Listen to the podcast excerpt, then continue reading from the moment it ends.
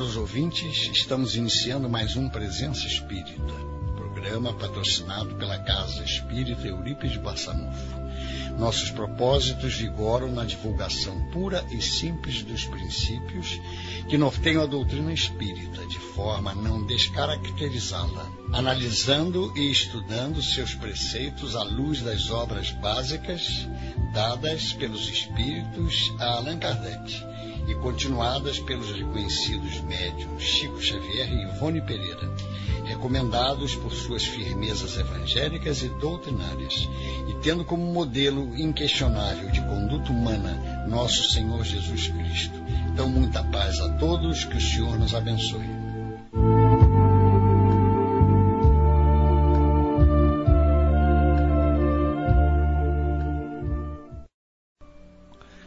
Então, caras amigas, meus amigos, ouvintes da Rádio Rio de Janeiro, a emissora da Fraternidade, estamos aqui com a alegria de sempre para mais um programa Presença Espírita da nossa casa Espírita Eurípides Bassanufo e quem vos fala é Gilberto Bordalo.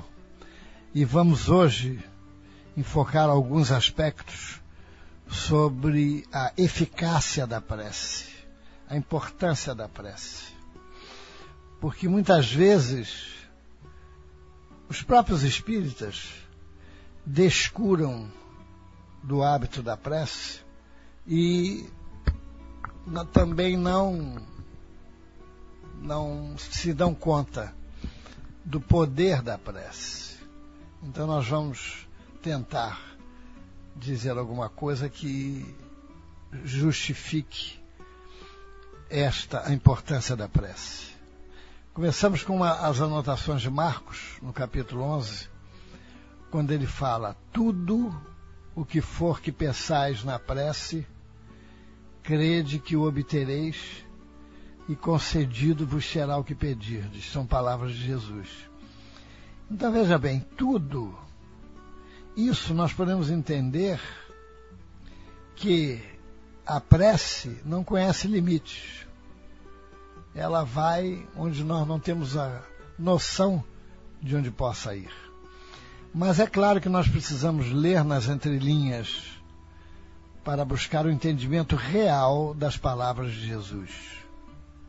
Porque se tudo é dentro de uma lei, é dentro de um estado de interior de confiança, de fé e da certeza de que Deus ouve as nossas preces e que se a rogativa estiver dentro dos parâmetros da lei, ela com toda certeza será entendida e atendida.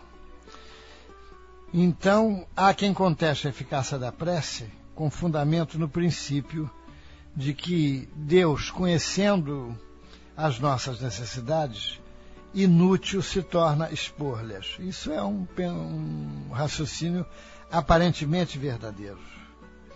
Eles falam mais, estando tudo encadeado por leis eternas, não podem as nossas súplicas mudar os decretos de Deus. Mas isso é uma verdade. Mas acontece que há leis naturais, continua o argumento, e imutáveis que não podem ser abrogadas ao capricho de cada um. É uma verdade. Mas daí a crer-se que todas as circunstâncias da vida estão submetidas à fatalidade vai uma grande distância. Então vamos ver com as faculdades que Deus colocou no espírito como a inteligência, por exemplo. Para que Deus nos daria inteligência? Para não usá-la? Para que Deus nos concedeu a vontade, que é a grande alavanca da alma, como diz Leon Denis? A vontade para não querer? A atividade para ficar inativo? Então foi lógico deduzir que basta pedir para obter e acusar a providência se não atende a toda a súplica que se lhe faça. Nós não podemos esquecer, a partir de um princípio básico, que Deus sabe melhor do que nós o que é para o nosso bem. Muitas vezes aquilo que pensamos que é bom para nós não é bom para nós, mas Deus sabe o que é melhor para nós. Nós vamos trazer um, uma passagem muito conhecida, mas que ilustra e confirma este raciocínio do uso da vontade e da fé, que o nosso Chico Xavier, ele tinha um cachorro, a gente sabe que ele amava muito os animais. Ele tinha um cachorro chamado Brinquinho. Certa feita, chegando em casa, notou que o Brinquinho estava muito doente e que iria morrer. Então Chico ajoelhou-se, chorando, e orou com muito fervor ao Dr. Bezerra de Menezes, suplicando em favor do animal. Mas o Chico, Dr. Bezerra veio e respondeu ao Chico que ele não era veterinário. Mas o Chico disse que precisava da companhia do animal, que era uma motivação a mais para ele viver, para continuar na tarefa mediúnica. Então o doutor Bezerra coçou a cabeça, se é que espírito coça a cabeça, e desapareceu da, da retina do olhar do Chico e minutos depois retornou com um espírito. Esse espírito mexeu lá nas coronárias do brinquinho e o brinquinho ganhou uma moratória. Bom, é o primeiro animal que eu soube ter recebido essa dádiva mas também com a prece do Chico, quem é que não receberia esta essa moratória, né? Então vamos ver algumas características que muitas criaturas usam, utilizam no ato de orar e que são artificiais, nós diríamos. Não pesam na vontade. Existe a prece ritualística, existe a prece egocêntrica, existe a prece decorada e a prece repetida. Não vamos falar sobre esses, essas nuances da prece. A prece ritualística é aquela acompanhada de meneios, de trejeitos, de certas posições do corpo, das mãos, onde as criaturas utilizam roupas que consideram apropriadas acreditando que esses rituais fortalecem o vigor da prece. É artificial, não, não, não é por aí que a prece alcança os seus objetivos. Nós temos a prece egocêntrica, é aquela que demanda vantagens apenas para quem ora. Então, a criatura tem o hábito de pedir somente para ela. Certa feita, para a gente observar até onde vai, eu diria, a malícia ou a própria ingenuidade das criaturas humanas. Uma senhora muito crédula chegou para um médium que ela sabia de outro estado, tinha uma assistência acentuada do nosso doutor Bezerra, e pediu. O seu marido estava muito doente. Então ela pediu, ô oh, fulano, você que eh, tem intimidade dentro da sua ingenuidade, ela disse, com o doutor Bezerra, pede a ele para dar um jeito no meu marido, porque ele tá, eu estou há três meses numa canseira só. De manhã ele está melhor, a gente não ora. De noite ele piora e todo mundo ora. Aí de manhã ele melhora. Quer dizer, fica esse vai e vem, a gente não sabe se ele vai ou se ele vem, se ele fica ou se ele vai, e não há quem aguente. Então, para ele, o doutor Bezerra resolver. Se ele vai, que leve logo ele. E se ele não vai, que ele melhore e fique por aqui para não tirar a gente da nossa canseira. O médium sorriu e disse que ia orar em favor não somente do nosso amigo, mas também da nossa irmã. Então, nós sabemos que a oração, acima de tudo, é sentimento. revela André Luiz. Daí ela derruba o conceito das formas decoradas, a leitura maquinal das preces prontas. Ela, por menos que a gente não faça, ela vem, se torna um artificialismo. A criatura que participa dessa prática, eh, eu diria ritualística, onde as pessoas se habituam a proferir preces decoradas, prontas, no final, ela cai num mecanismo, numa, num artificialismo onde o sentimento muitas vezes está muito longe. Essas são as preces decoradas. Então, certa feita, um jornalista mal intencionado escreveu um nome falso pedindo orientação lá em Uberaba, quando Chico no receituário atendia acima de 500 pessoas nas noites de segunda e sexta-feira. Então, era comum as pessoas não só pedirem remédio, como rogarem orientação. E sempre o nosso doutor Bezerra respondia. E ele respondeu a esse falso jornalista, dizendo que deveríamos confiar na providência divina, que todos está, estamos, estaríamos sob a orientação e a proteção do pai. Então o Chico ficou triste, ficou até humilhado, porque pelo acontecido.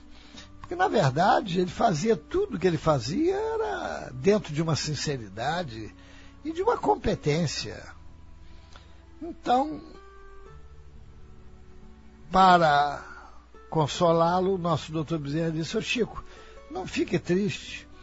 O nosso amigo veio buscar a dúvida. Então, que ele continue com ela. Se ele veio buscar a dúvida, ele vai continuar com ela até que um dia ele possa acordar. Porque a criatura precisa fazer a sua parte. Nós sabemos de um caso de um médico materialista que foi ao Chico, que tinha um problema no joelho que ele sabia, uma doença que o, o deixaria paralítico e depois de buscar os gabinetes médicos da Europa e da própria América, ele foi bater as portas do nosso Chico, porque como disse o, o, o ditado popular, quando o fogo aperta, a gambá pula. Então, ele foi lá e confessou com toda sinceridade que era materialista, não acreditava naquilo, mas que ouviu dizer numa pomada que fazia milagres, que é a pomada do vovô Pedro, e pediu ao Chico aquela pomada. Então, vejam, o Chico deu quatro potes da pomada a ele, orientou como ele deveria passar no joelho, e foi dado, a orientação foi feita pelo doutor Bezerra de Belezas.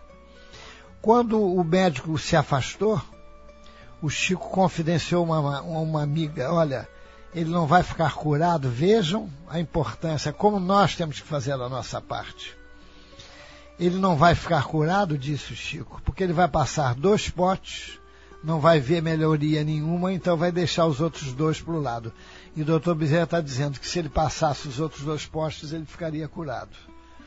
Alguém dirá, ah, mas por que, que não foi dito isso a ele? Não. Nós temos que valorizar o, o o, o pedido. Nós temos que merecer. Nada é gratuito.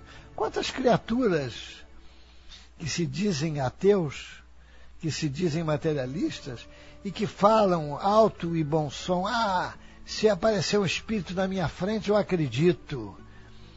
Isso é, é muito vago, não sabemos se ele vai acreditar ou não. E o fato de crer não é o, a grande importância. A importância está em compreender aquilo que a gente crê ou aquilo que a gente vê. Quantas criaturas viram, veem e não acreditam? Quantos católicos têm evidência? Quantos é, egressos de outras religiões têm, é, registram a presença dos espíritos e simplesmente contestam? Então isso aí é secundário. O importante é a compreensão moral, como está no Evangelho, que também independe das letras, dos títulos que as pessoas têm. Muitos acadêmicos não creem e muitas pessoas de poucas letras creem e creem muito. Então, é, é como disse, confirmando esse nosso raciocínio, Jesus para Pedro, numa das últimas conversas com os apóstolos: Pedro, quando te converteres, confirma teus irmãos. Então vejam, Pedro estava ali com Jesus e conviveu com ele três anos, assistiu feitos espetaculares, a cura de Lázaro, depois de quatro dias no túmulo, o, o acalmar dos ventos, das águas, a, a cura dos leprosos, bastando uma ordem do Senhor Jesus, os cegos que retornavam à visão, os loucos que retornavam à, à razão, Jesus como um sol irradiante entre Elias e Moisés. Pedro assistiu tudo isso, porque Pedro gozava mais do que os outros da intimidade de Jesus. Não obstante, ainda não estava convertido, estava convencido. Então, esse é o nosso grande desafio. Não basta estarmos convencidos. Precisamos, através do convencimento, nos convertermos. Então André Luiz fala, no livro Entre a Terra e o Céu, que a prece, qualquer que ela seja, é ação, provocando reação que lhe corresponde. Conforme a sua natureza, ela paira na região em que é emitida, ou eleva-se mais ou menos, recebendo resposta imediata ou remota, segundo as finalidades a que se destina. É como disse o poeta, tem prece que não passa do céu da boca. Como ele disse, a prece com boas obras sobe ao céu ainda que pouca. A prece sem caridade não passa do céu da boca. E é verdade. Então as criaturas que pedem este ou aquele benefício, ganhar na loteria para fazer isso ou aquilo, essas pessoas, a resposta é o silêncio. Tem muita prece que a resposta é um o silêncio. Deus não vai cogitar de dar resposta à criatura. O fato é que se nós atinássemos com o poder da prece, nós oraríamos muito, porque nós estamos longe de avaliar a sua força. Nós temos aquela prece por procuração, que as, entre aspas, que as pessoas fazem. Costumam dizer, fulano, vai ao centro hoje, coloca o meu nome lá, ora por mim, eu estou com uns probleminhas, não estou podendo ir. É claro que nada de errado existe nisso, mas ocorre que esta posição não isenta a criatura de seus deveres para com Deus, de orar sempre como se a outorga da recomendação a outrem o desobrigasse de, do seu compromisso de praticar a prece. Outros já pensam que a repetição do pedido aprofunda o alcance da prece o que não é uma verdade, fazendo com que ela suba mais alto. É um ledo engano. Nas caixinhas de preces que nós sabemos existir nas casas espíritas, para encarnados e desencarnados, então, na nossa casa, nós temos uma tarefa de irradiação em cima dos nomes que ali estão. E certa feita, as, as companheiras que trabalham nessa tarefa, que participam, encontraram o mesmo nome em 15 dias, 22 vezes escrito. Quer dizer, ou a pessoa pensa que repetindo os nomes, o nome mais vezes, a prece irá mais alto, ou a pessoa pensa que os espíritos têm muito trabalho e por isso podem esquecer a sua, a sua rogativa e daí elas repetirem. Como também podem achar que são espíritos fracos, então ela precisa pedir muito para que outros espíritos atendam. Então, não é uma, uma posição verdadeira em termos de eficácia. Só para ilustrar, nós temos um caso de uma companheira que telefonou para o dirigente de uma casa espírita pedindo que ele colocasse, orasse e colocasse no livro de preces da casa o nome da sua mãezinha, da moça, que iria ser operada. Ele disse que colocaria, só que anotou num papel e o papel ficou sobre a mesa. Sobre a mesa, ele, envolvido em outras tarefas, esqueceu de levar o papel para a casa espírita. Na semana seguinte, a moça telefonou agradecendo as preces feitas, porque a sua mãe teve um desempenho surpreendente na, na operação. É, surpreendendo os próprios médicos. Então, o nosso amigo ficou assim, meio sem graça, não sabia o que dizer, quando.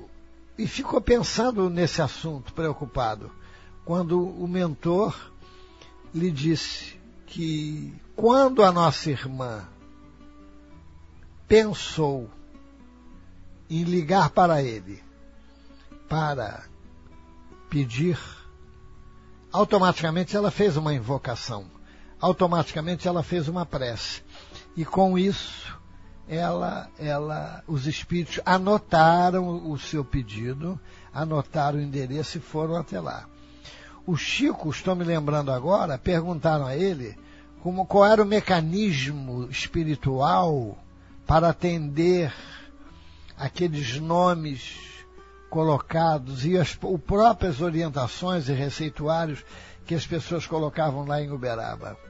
Então Chico disse que existia um, uma, uma aparelhagem como se fosse um computador no plano espiritual, onde imediatamente os espíritos anotavam o nome das pessoas e outros espíritos iam à casa das pessoas observarem a necessidade e também consultavam a ficha da pessoa para ver o mérito,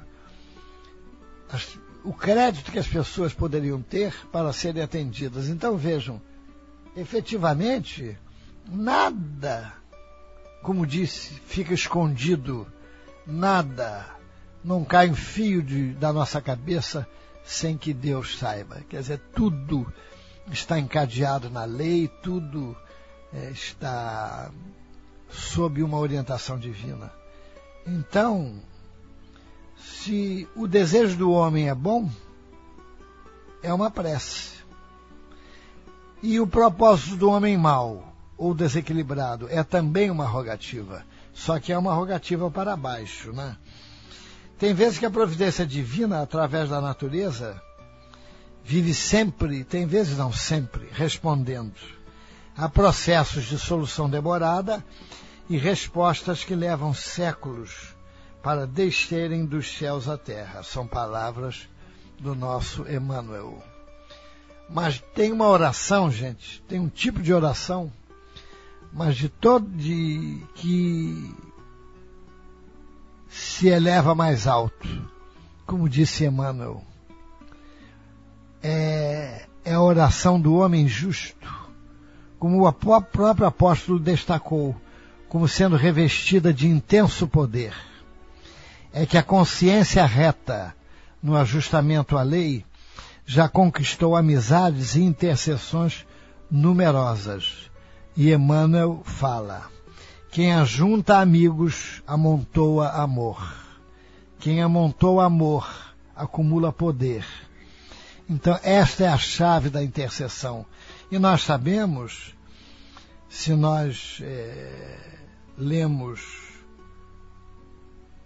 se nós observarmos no, no andar dos, dos acontecimentos, nos livros de André Luiz, por exemplo, que a grande soma do atendimento que é feito é através de intercessões, de concessões de espíritos com créditos, que as pessoas vão até eles, os espíritos desencarnados e até encarnados, vão até esses espíritos que têm muito crédito, muitas concessões, E através desse, dessas, desses créditos, dessas concessões, eles atendem as pessoas.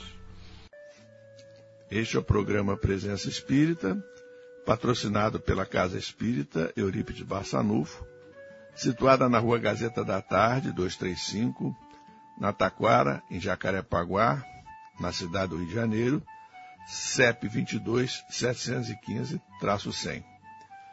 Telefones 2446-8108, 2446-3922. A programação detalhada da nossa casa pode ser encontrada na nossa página www.ceeb.org.br. Temos as palestras realizadas através do Presença Espírita, esses estudos realizados através do Presença Espírita, disponíveis no site da nossa casa, ceeb.org.br, bastando que cliquem na aba Acervo e em seguida no programa Presença Espírita. E aí terão acesso a todos os programas que foram irradiados através da Rádio Janeiro nos últimos anos. E outro detalhe que é preciso considerar com relação à prece, Chico afirmava que é muito importante a nossa vinda ao centro espírita, porque essa prece por procuração costuma ser comodismo. E a seriedade da casa espírita nos cuidados em manter a seriedade doutrinária e a fidelidade aos compromissos assumidos é uma, um argumento muito forte para que as preces sejam atendidas. Então a importância, Emmanuel mesmo adverte, dos espíritas comparecerem com assiduidade, fidelidade e devotamento ao trabalho na casa espírita. Porque, infelizmente, como disse Militão Pacheco, em matérias de realizar o bem, nós somos, nós temos sido fiéis à infidelidade e constantes na inconstância.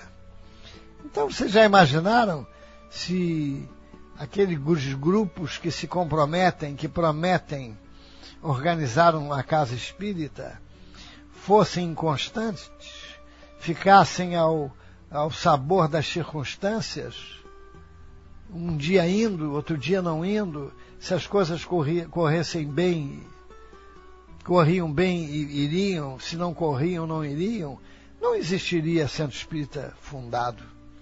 Então, a abnegação, ah, o exemplo, o próprio exemplo do, de todos os missionários do bem, e vamos destacar o do nosso Chico, a fidelidade ao compromisso assumido. Isto é a base da vitória final. Chico foi fiel sempre aos compromissos assumidos, independente das suas posições, pessoais, do seu sacrifício, das suas lutas. Então a fidelidade e o devotamento são importantes. No livro dos Espíritos consta, Kardec perguntou qual a atitude principal para que a criatura vença a inferioridade moral. E os Espíritos falaram a abnegação. Então nós temos que lutar para sermos criaturas abnegadas, porque somente desse jeito as coisas vão acontecer e as preces é, vão ser atendidas. Agora, existe aquela prece ansiosa, porque as criaturas, os espíritos, eu fico às vezes pensando a qualidade das preces, não é? O uma mãe ansiosa, muito ansiosa, nos contou que certa feita ela ficou de três horas da madrugada até as seis, praticamente sem dormir, ligando o celular para sua filha, preocupada onde estaria sua filha, porque o celular não respondia, e pedindo a doutor Bezerra de Menezes, a Eurípides, que trouxessem a sua filha para casa, porque ela estava muito preocupada, não sabia onde ela estaria. E às seis horas da manhã, a menina atende no celular e a mãe aflita, fulana, você está onde? Venha para casa. São seis horas da manhã. E ela disse, mãe, eu estou no quarto dormindo. O que, que houve? Você está me acordando tão cedo. Então a jovem estava dormindo no seu quarto, de porta fechada, a mãe não se deu conta e ficou incomodando os espíritos, para que os espíritos trouxessem a sua filha para casa, não é? Tem gente que coloca fica esperando a filha chegar, o filho, até de madrugada. Tem uma mãe que dizia: Eu coloco o colchonete na porta para ver quando ele chega. Quer dizer, é uma ansiedade. Quando a criatura jovem de hoje sai, fecha a porta, acabou. Não adianta ficarmos ansiosos. Não vai, não vamos conseguir nada. Então a gente tem que orar, entregar a Deus e ir dormir, porque não vai adiantar. Com uma mãe que o filho chegou quatro horas da manhã, encontrou a mãe no sofá roendo unha. O que, que houve, minha mãe? Está doente? Não, estou te esperando. Mas como me esperando? Eu estava na festa, namorei muito, brinquei muito. E a mãe lá, preocupada. Nós temos que confiar. Já falamos isso uma, algumas vezes aqui, mas vamos repetir. Que nós conhecemos duas jovens em Uberaba, trabalhadoras do, da Casa Espírita, lá do, da Comunhão Espírita Cristã, e que um pai muito severo marcava a hora para que chegasse em casa. E certa feita se demoraram porque foram dar passos numa amiga e conversa daqui, conversa dali, quando olharam o relógio passava das 11 horas da noite. Ficaram preocupadíssimas porque o pai tinha marcado hora, até para voltar do centro espírita ele marcava, e foram para casa preocupadas, mas quando chegou no portão de casa, uma delas fez a seguinte prece, com aquele jeito brejeiro, mineiro de falar. Jesus tem dó. Foi a prece feita pela nossa irmã. Quando ela abriu a porta da sala, encontrou o pai deitado no sofá, dormindo profundamente, um espírito iluminado, sorrindo para as duas e com a mão sobre a cabeça do pai. Quer dizer, então vejam, a prece foi ouvida, até porque mereciam por serem trabalhadores, não é? Então, no caso do, do, do problema das obsessões, por exemplo, um dos principais recursos é a prece. O benfeitor Dias da Cruz adverte que a prece e a conversação evangélica é recurso psicoterápico de primeira ordem no tratamento da obsessão. O círculo de oração projeta o impacto de energias balsâmicas e construtivas sobre perseguidores e perseguidos. Então a gente tem que ver isso, que as pessoas é um, colocam um nome, porque uma das grandes coisas que nos impede de crescer espiritualmente é o nosso comodismo. O homem, por natureza, ele é comodista. Ele é preso à rotina. Então ele não faz a parte dele e o tratamento espírita, o consolador, como Jesus disse, consola mesmo. Tanto é. Por que Jesus falou que mandaria o consolador prometido? Porque ele sabia que as pessoas estariam desconsoladas. E o desconsolado é aquele que sofre. Estariam desconsoladas porque iriam esquecer os ensinamentos de Jesus iriam adulterar os seus mandamentos, os seus ensinos, e por isso precisariam de consolo. Então a pessoa que sentindo assédio espiritual vai à casa espírita, recebe a prece balsâmica, o passe, a conversação de conforto, sai dali aliviada, via de regra, e ela não vê o, o, as energias são invisíveis, mas eu diria que são palpáveis, porque a pessoa sente nela mesma, no seu corpo, no seu humor, no seu espírito, a força da consolação. Então, o que, é que se pede de início às pessoas para que venham na casa espírita? É que venham simplesmente, assistam uma palestra, tomem os passes, participem de uma conversação amiga, que é uma coisa que conforta e consola. Entendeu? Então, a pessoa ainda assim prefere a rotina da casa que não vai levar com toda certeza a cura. Então as pessoas vão ao centro espírita como se o centro espírita fosse a conlurbe espiritual para deixar as suas coisas ruins e voltarem para casa para continuarem com as suas rotinas de comer, beber, dormir e ver televisão, para no dia seguinte retomar a essa mesma rotina. Então é um engano que nós precisamos vencer. Conta-se que dois caminhando para o encerramento dessas nossas ideias, que dois homens atravessavam o deserto, a noite chega e cansados resolveram pernoitar. O velho disse ao outro, filho, amarre o camelo bem firme e depois pode dormir também. O jovem, de forma contrita, fez uma prece. Senhor, meu Deus, estou muito cansado agora para amarrar o camelo. Por favor, toma conta dele. Confio em vossas mãos. O nosso camelo e foi dormir.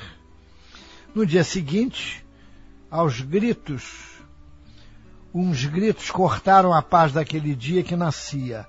O camelo fugiu, o camelo fugiu, gritava o mais velho. Você não o amarrou? perguntou o rapaz. O rapaz acordou assustado, contou o que houve, e o outro disse: Durante vários anos eu aprendi com o Senhor a confiar em Deus, disse o jovem, justificando-se. Ontem à noite eu pedi a ele que tomasse conta do camelo, mas ele não tomou. O velho sábio mestre então disse: As mãos de Deus na terra são as suas. Confie em Deus, mas sempre amarre o seu camelo. Quer dizer, a criatura é, pensa que Deus vai fazer a nossa prece. Então nós somos espertos em matéria de prece, né? O, tem uma prece, gente, que encerrando, mas antes de encerrar, eu vou trazer uma, um, uma passagem importante que tem muito espírita que não ora. Tem espírita que ora e tem espírita que não guarda o hábito da prece. Então, ouvidando o convite de André Luiz, comece o dia na luz da oração. O amor de Deus nunca falha. E vamos dar o exemplo de Dimas, que está no Obreiros da Vida Eterna. Era um devotado servidor, um médium sempre pronto a servir, não obstante. Em seu velório, algumas entidades da sombra ali atraídas por evocação direta encontraram livre trânsito no, no lar de Dimas, para surpresa de André Luiz. Então o mentor esclareceu. Dimas, não obstante dedicado à causa do bem e compelido a grande esforço de cooperação na obra coletiva, descuidou-se de incentivar a prática metódica da oração em família, no santuário doméstico. Por isso, tem defesas pessoais, mas a residência conserva-se à mercê da visitação de qualquer classe. E o Chico, terminando, dizia que os espíritos inferiores dormem.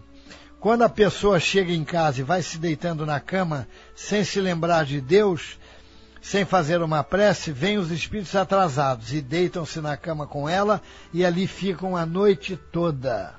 E às vezes não é um só, não, são vários.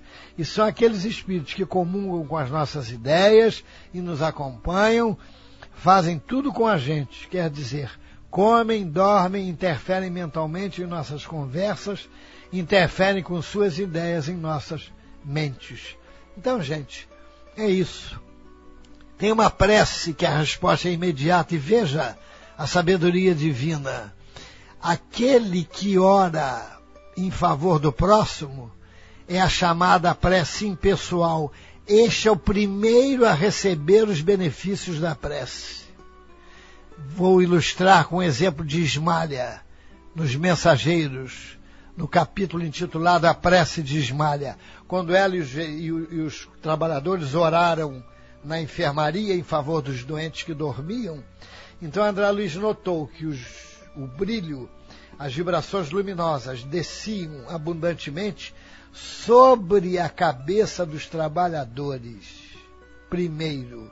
E esses trabalhadores é que passavam para os doentes, conforme a capacidade de cada um, a, os recursos recebidos. Então, gente, a prece impessoal em favor do próximo, o primeiro a receber é aquele que ora.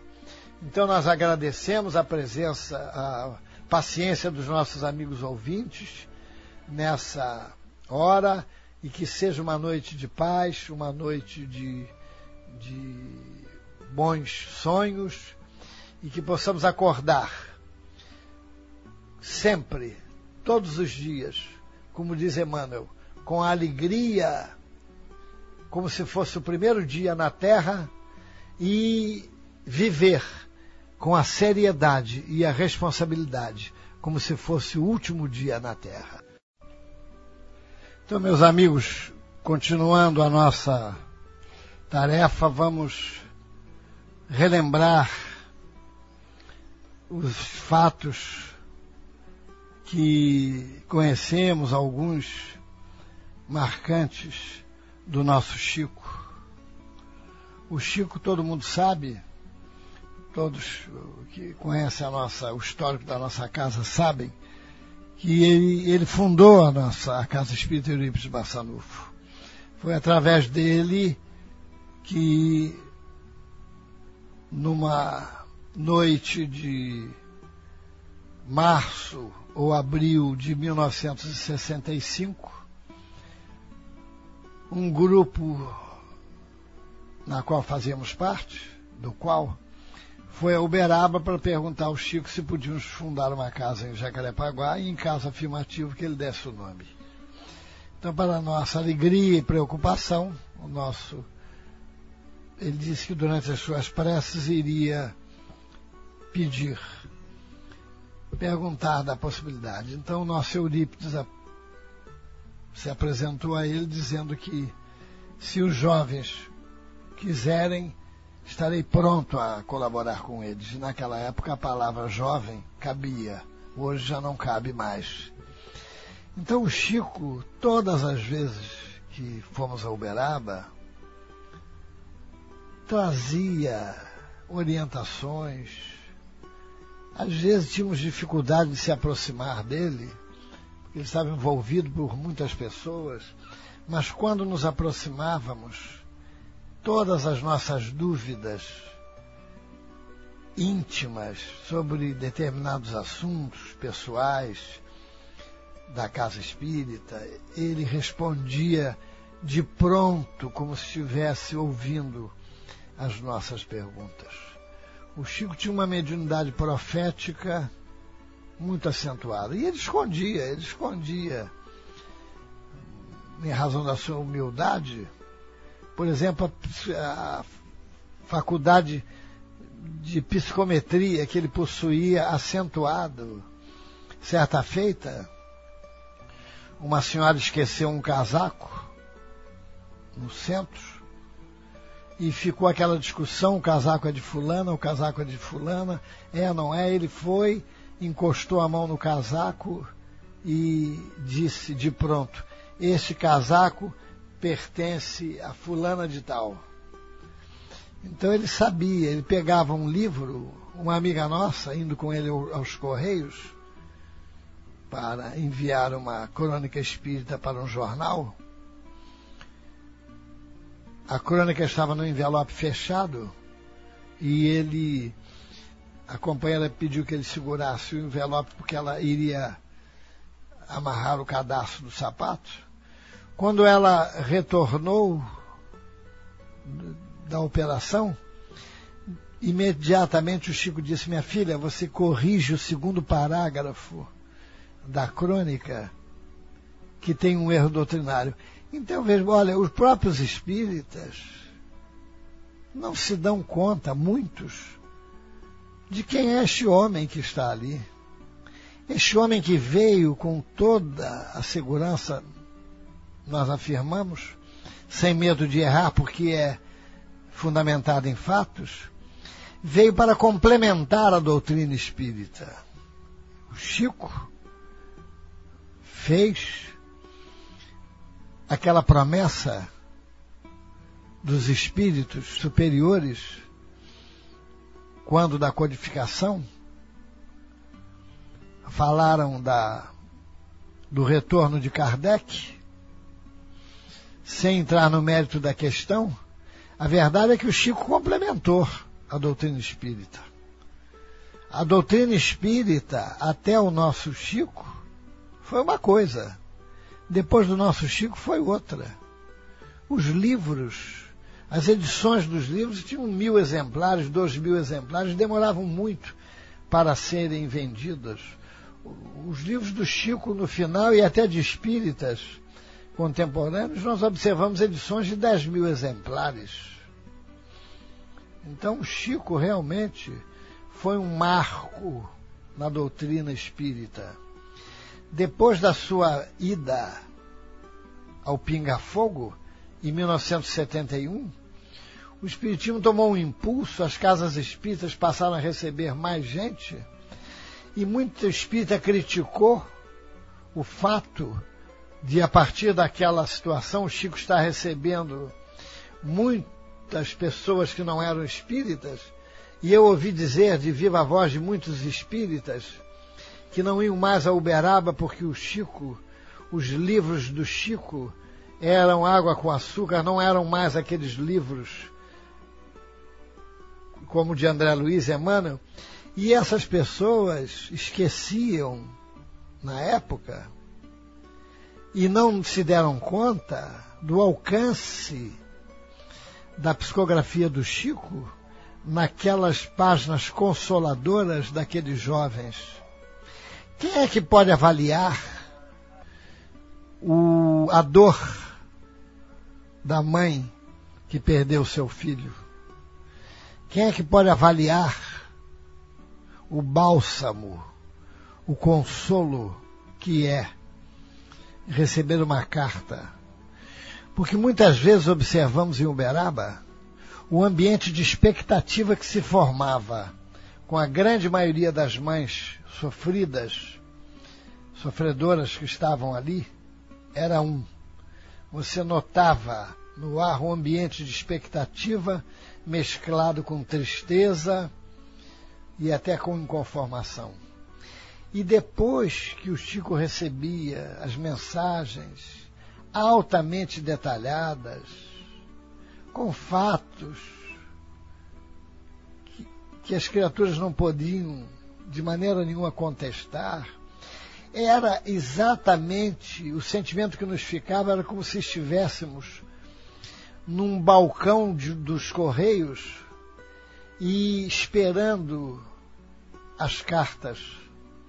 Lembramos-nos então uma vez daqueles soldados no fronte da guerra que ficavam na expectativa dos Correios para receber as mensagens dos familiares e a alegria, o semblante, o sentimento mudava de não só da criatura que recebia a carta do além, como também dos circunstantes.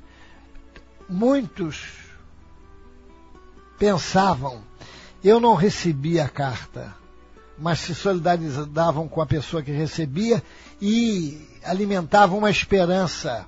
Eu não recebi hoje, mas quem sabe se no mês que vem, na próxima volta, eu receberei. Então cansamos de ver e as criaturas criticando quantas pessoas oriundas de outras religiões se tornaram espíritas em razão exatamente dessas cartas. Conhecemos um caso de um senhor que dava dinheiro ao coveiro porque perdeu um filho com vinte e poucos anos de idade, subitamente, num ataque cardíaco, e ele dava dinheiro ao coveiro, ao vigia do cemitério, para ir deitar no túmulo do seu filho, como quem pensando, ah, meu filho está sozinho, eu vou para lá para fazer companhia a ele, porque era uma criatura que não tinha a crença espírita. E depois a família, ele e a sua esposa, se tornaram espírita e tiveram posição marcante dentro do, do, do, do trabalho social do Chico. Então, nós somos devedores, eu considero que nós espíritas somos, somos devedores insolváveis dos benefícios que o nosso Chico trouxe e que estamos muito longe, muitos espíritas, de saber, de avaliar quem é este homem que dedicou com profundo amor a Jesus, sobretudo, e a doutrina espírita, 75 anos de atividade mediúnica, sem interrupções, interrupções, sem intermitências, sem desvios. Essa marca ninguém conseguirá, conseguiu até hoje igualar ao Chico. Ele começou no alto e terminou no alto. Foram 75 anos de mandato mediúnico completamente devotados ao próximo e à doutrina espírita. E muito mais do que o lápis mediúnico, as ações, o exemplo cristão do nosso Chico, congregou, aproximou e atraiu espíritas para o Espiritismo. Onde ele esteja, encerrando essas nossas palavras, que ele possa receber a nossa gratidão o nosso apreço e que o Senhor Jesus o abençoe, iluminando o seu espírito cada vez mais. Muita paz a todos, muito obrigado. Tenham todos uma noite de paz.